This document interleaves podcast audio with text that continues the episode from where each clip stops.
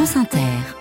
Bonsoir. À la une du 18-20 et du premier journal de la soirée, un appel à lever les barrages. Lancé par les jeunes agriculteurs et la FNSEA, les principaux syndicats agricoles sont prêts à relâcher la pression au moins jusqu'au salon de l'agriculture après les nouvelles annonces de Gabriel Attal. On verra si cet appel est suivi sur un point de blocage près de Paris. Et on en parle également avec Quentin Le Guillou, c'est le secrétaire général adjoint des jeunes agriculteurs. Il est l'invité de ce journal. Les autres titres, Kevin. Nous serons à Bruxelles où il a été question d'agriculture mais aussi de l'aide à l'Ukraine. 50 milliards d'euros débloqués dans les rues de Paris ou comme ailleurs en France. Les enseignants et personnels de l'éducation nationale manifestaient aujourd'hui.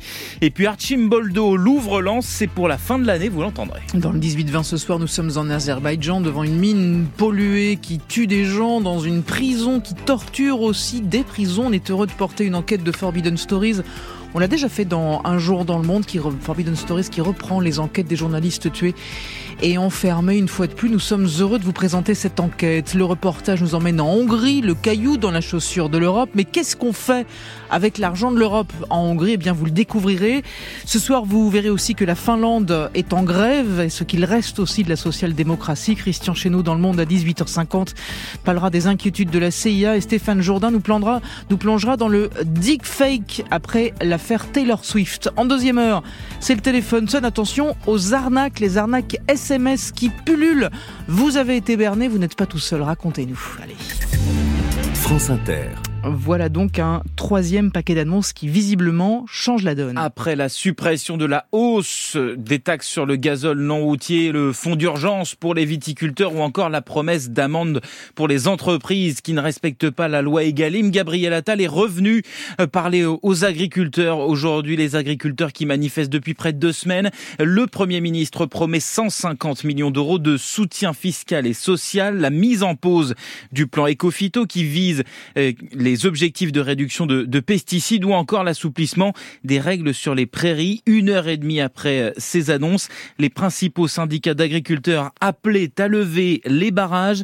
Le président de la FNSEA, Arnaud Rousseau, entre satisfaction et vigilance. Sur l'acte de production, sur la souveraineté alimentaire, sur le fait de produire pour nourrir, il me semble que de ce point de vue-là, le discours du Premier ministre est assez clair. Mais les agriculteurs l'avaient dit dès le début, nous, ce qu'on veut, moi, ce que je veux, c'est qu'à un moment, ça se traduise en actes. Donc là, il y a eu des premières mesures d'urgence. Il faut qu'on explique tout ça. Il y a besoin d'un peu d'explication. C'est normal pour que euh, parfois le sentiment que vous avez entendu tous euh, sur euh, les points de blocage, ce soit pas de toute façon on nous amuse encore une fois de plus. On a tous intérêt collectivement à réussir.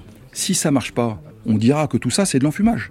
Mais on ne peut pas le faire en responsabilité tant qu'on ne s'est pas mis au boulot. Donc d'abord, là, on se met au boulot. Ensuite, on se donne rendez-vous.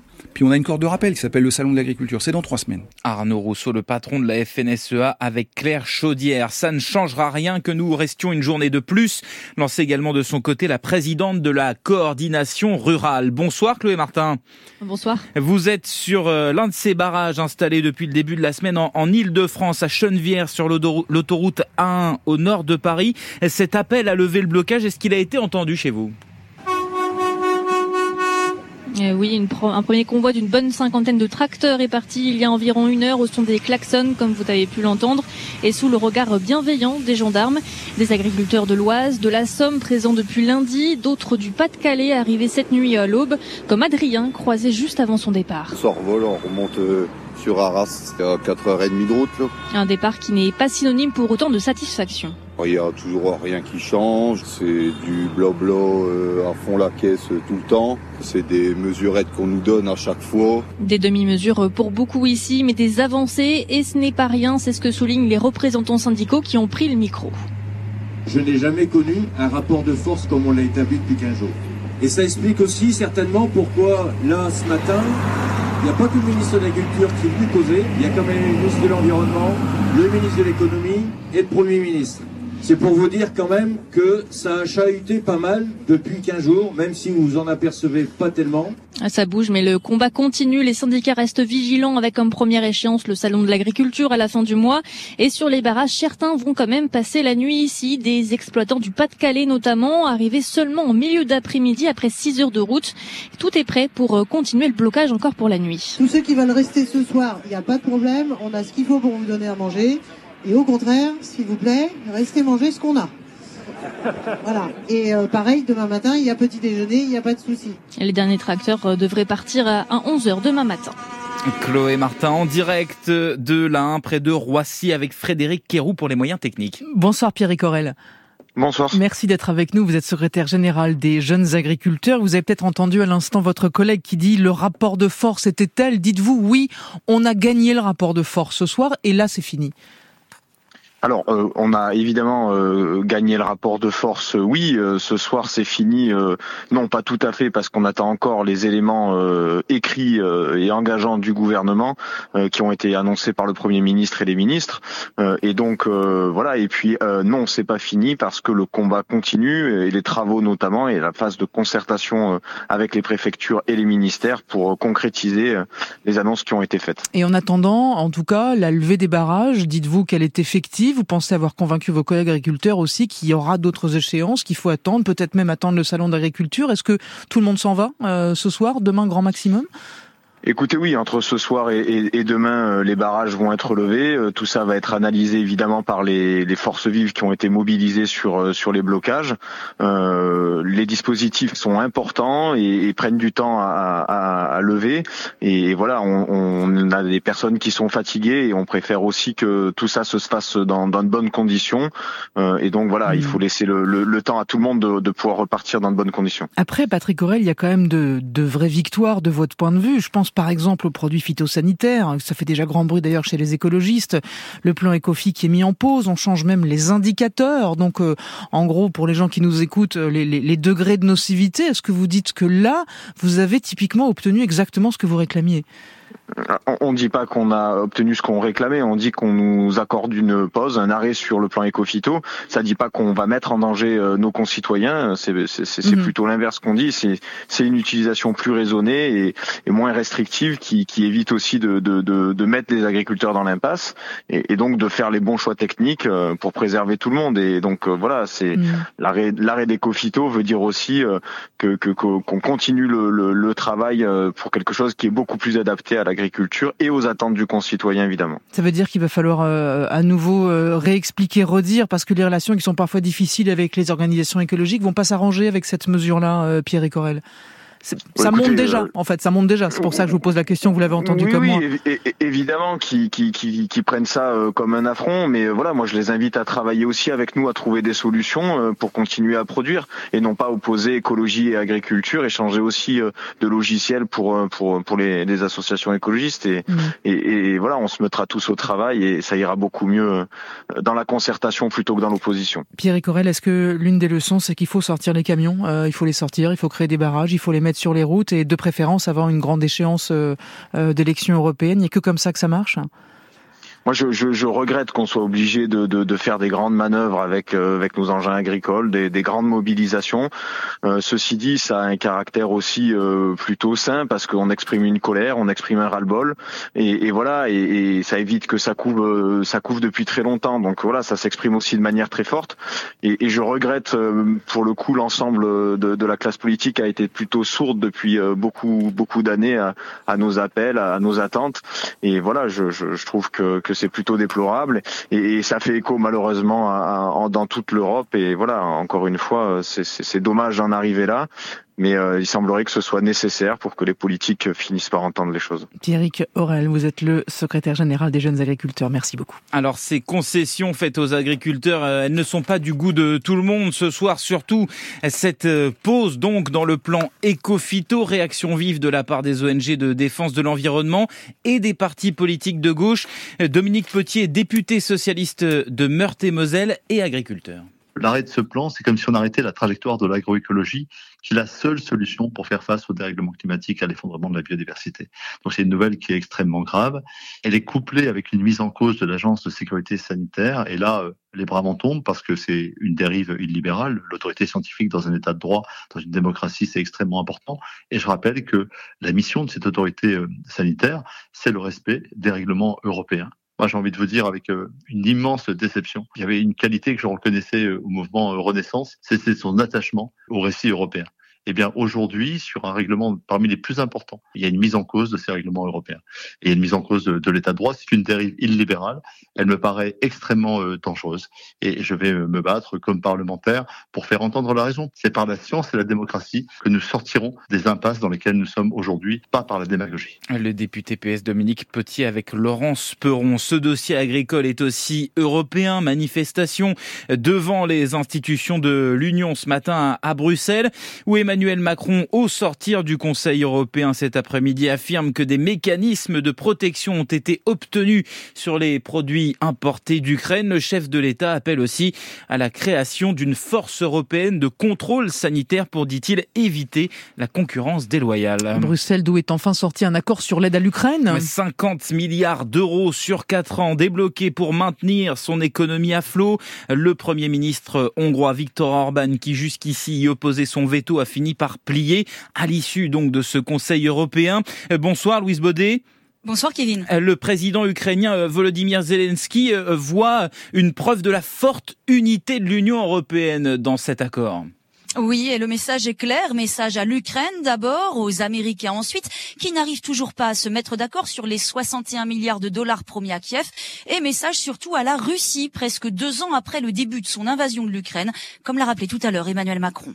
Cet accord nous permet donc d'agir jusqu'en 2027 et donne de la prévisibilité à notre soutien à l'Ukraine par un engagement économique et financier dans la durée. Le message est clair, la Russie ne peut pas compter sur une quelconque fatigue des Européens dans leur soutien à l'Ukraine. Clarté et unité européenne, message également martelé par la présidente de la Commission Ursula von der Leyen et par plusieurs autres dirigeants à l'issue d'un sommet bien plus court que prévu. L'accord intervenu aujourd'hui va permettre d'envoyer de l'argent frais à l'Ukraine dès le début du mois de mars. Et ce qui l'a permis, c'est la levée du veto de Viktor Orban, Premier ministre hongrois pro-Kremlin. Le trublion de l'Union a fini par plier. Il voulait renégocier chaque année l'aide de 50 milliards avec vote systématique et donc droit de veto. Le compromis acté ce matin prévoit la possibilité d'un réexamen de l'enveloppe dans deux ans si les 27 le décident à l'unanimité. Face à la détermination des autres dirigeants à obtenir un accord à 27, il a donc singulièrement lâché du lest, sans cadeau en contrepartie, affirme Emmanuel Macron. L'élastique sur lequel Orban tire si souvent menaçait de rompre. Il a donc pour une fois cessé de jouer. Louise Baudet en direct de Bruxelles. L'actualité à l'étranger, c'est aussi cette prise d'otage en cours en, en Turquie. Un homme retient plusieurs employés euh, dans une usine du groupe américain Procter Gamble tout près d'Istanbul. Il justifie son acte en affirmant agir, je cite, pour Gaza selon la police locale. On y revient dans le journal de 19h. L'autre colère aujourd'hui en France se trouvait du côté de l'éducation nationale. Oui, journée de grève et de manifestations partout dans le pays à l'appel des principaux syndicats d'enseignants et de personnel. Près de la moitié des profs de collège et de lycée étaient en grève selon le SNES FSU. 20% d'après le ministère. Les mêmes mots d'ordre en tout cas dans tous les cortèges, de meilleurs salaires, de meilleures conditions de travail, et puis des messages pour euh, la nouvelle ministre de l'Éducation euh, nationale, Amélie Oudéa-Castera. Euh, Sonia Princé, vous étiez, vous, dans la manifestation parisienne les slogans sont explicites, effectivement. Les enseignants sont en colère contre leur ministre et contre les réformes annoncées récemment. Lorraine est professeure d'anglais en lycée. Disons qu'il y a un ras-le-bol général, ça c'est sûr. Et puis c'est surtout euh, tout ce mépris qu'on retrouve euh, de la part de, euh, nos politiques qui commence vraiment à, nous exaspérer et qui nous révolte en fait, tout simplement.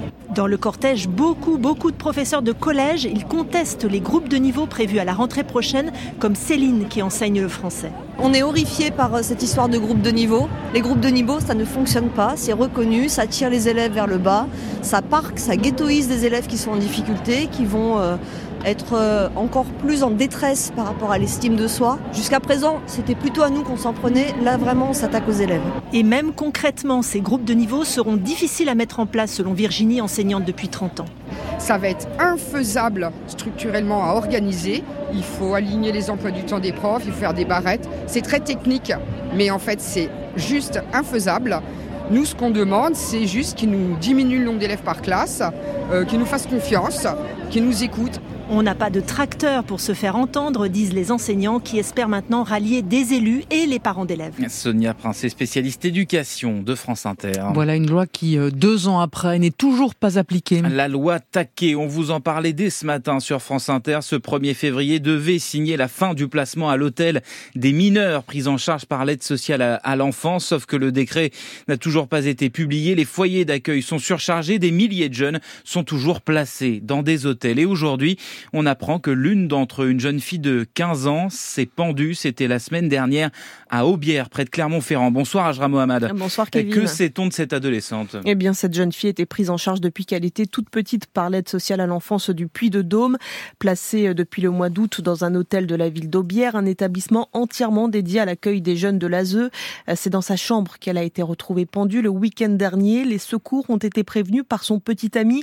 qui s'est inquiété après avoir lu des messages sur les réseaux sociaux. D'après euh, nos informations, l'adolescente avait été hospitalisée récemment après une tentative de suicide.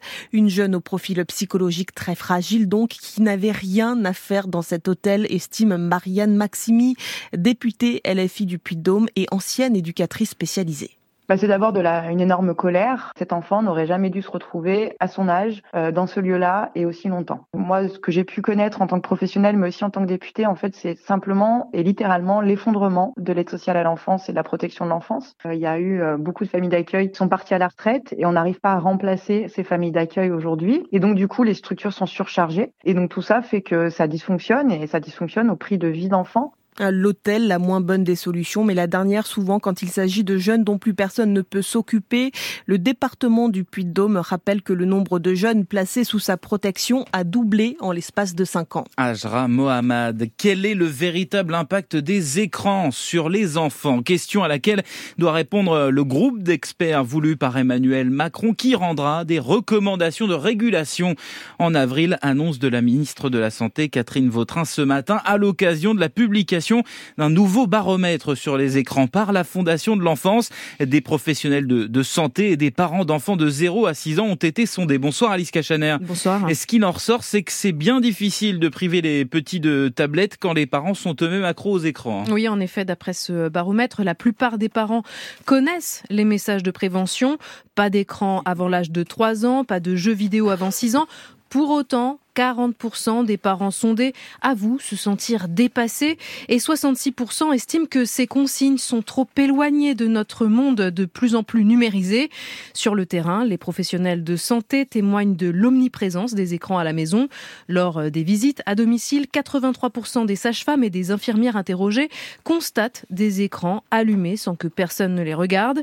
Une exposition précoce pas sans conséquence sur le développement des enfants, leur capacité de mémorisation, de concentration ou encore l'acquisition du langage. Un groupe d'experts rattaché à l'Élysée doit rendre ses conclusions au mois d'avril, mais l'un de ses membres prévient à problème complexe, réponse complexe. En bref, rien ne sert de priver un enfant de télévision si ses parents sont scotchés à leur propre téléphone et n'ont pas d'interaction avec leurs petits. Pour limiter les écrans, il faudra également développer l'accompagnement à la parentalité car oui, être parent, ce n'est pas inné, ça s'apprend. Les explications d'Alice Cachaner. Une petite révolution au Louvre-Lens. La galerie du temps du musée, entièrement gratuite et où sont exposées 200 œuvres, va être entièrement renouvelée à la fin de l'année. Pour la première fois depuis l'ouverture il y a 12 ans, ça nécessite sa fermeture durant deux mois pour accueillir de nouveaux chefs-d'œuvre venus du Louvre. Annabelle Ténez est la directrice du Louvre-Lens. La Galerie du Temps, c'est le cœur du Louvre-Lens. Et au cœur de ce fleuve du temps, nous avons le très grand bonheur d'annoncer que seront présentées pendant deux ans les quatre saisons d'Archimboldo, ce chef-d'œuvre de la Renaissance, qui sont ces portraits faits à partir d'éléments euh, du vivant. Et donc, on est vraiment très heureux, même si je dois dire aussi qu'il y aura des chefs-d'œuvre pour l'ensemble du cours du fil du temps. Nous aurons notamment des très belles œuvres venant euh, du département des antiquités orientales, du département des antiquités égyptiennes, euh, des collections grecques et, et hein, notamment une très belle tête d'Aphrodite, dit tête Kaufmann, qui est très emblématique, un buste d'une reine égyptienne, ce qui est aussi très rare. Nous aurons notamment aussi un très beau portrait d'enfant fait par Goya.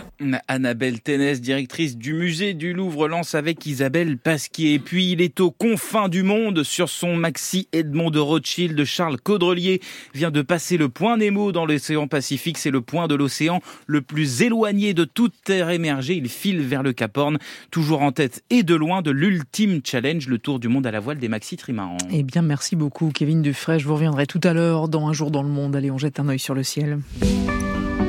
La météo avec Vitacitral TR+, des laboratoires Acepta. Gel réparateur pour les mains abîmées par le froid, les gels hydroalcooliques et les lavages fréquents. En pharmacie et parapharmacie. Elodie Calac, bonsoir. Encore de la douceur pour demain. Oui, bonsoir à tous. Jusqu'à 6 à 12 degrés demain matin sur le sud-ouest. Quelques gelées possibles malgré tout de la Normandie vers la Lorraine. Et puis l'après-midi, pas moins de 8 à 12 degrés au nord, 12 à 15 en allant vers le sud et même 16 à 19 près de la Méditerranée. Et un réveil souvent gris. Sur la plupart des régions, des nuages bas, des brouillards, quelques gouttes même le long de la Manche. Elles s'étendront jusqu'à la Loire et à l'ouest de la Lorraine pour l'après-midi. Plus au sud, ça s'arrangera l'après-midi. Un retour de petites éclaircies, plus belles du centre-val de Loire vers l'Alsace et la Bourgogne-Franche-Comté. Et puis pour profiter du soleil dès le matin, direction les Pyrénées, les Alpes, la Méditerranée. Ce sera le cas aussi sur le massif central l'après-midi. Et puis il y aura encore du vent en Méditerranée, Mistral, Tramontane, jusqu'à 80 km à l'heure possible le matin et 60 à 70 l'après-midi. Elodie Calac de Météo France. Merci Elodie, vous revenez tout à l'heure après le journal de 19h.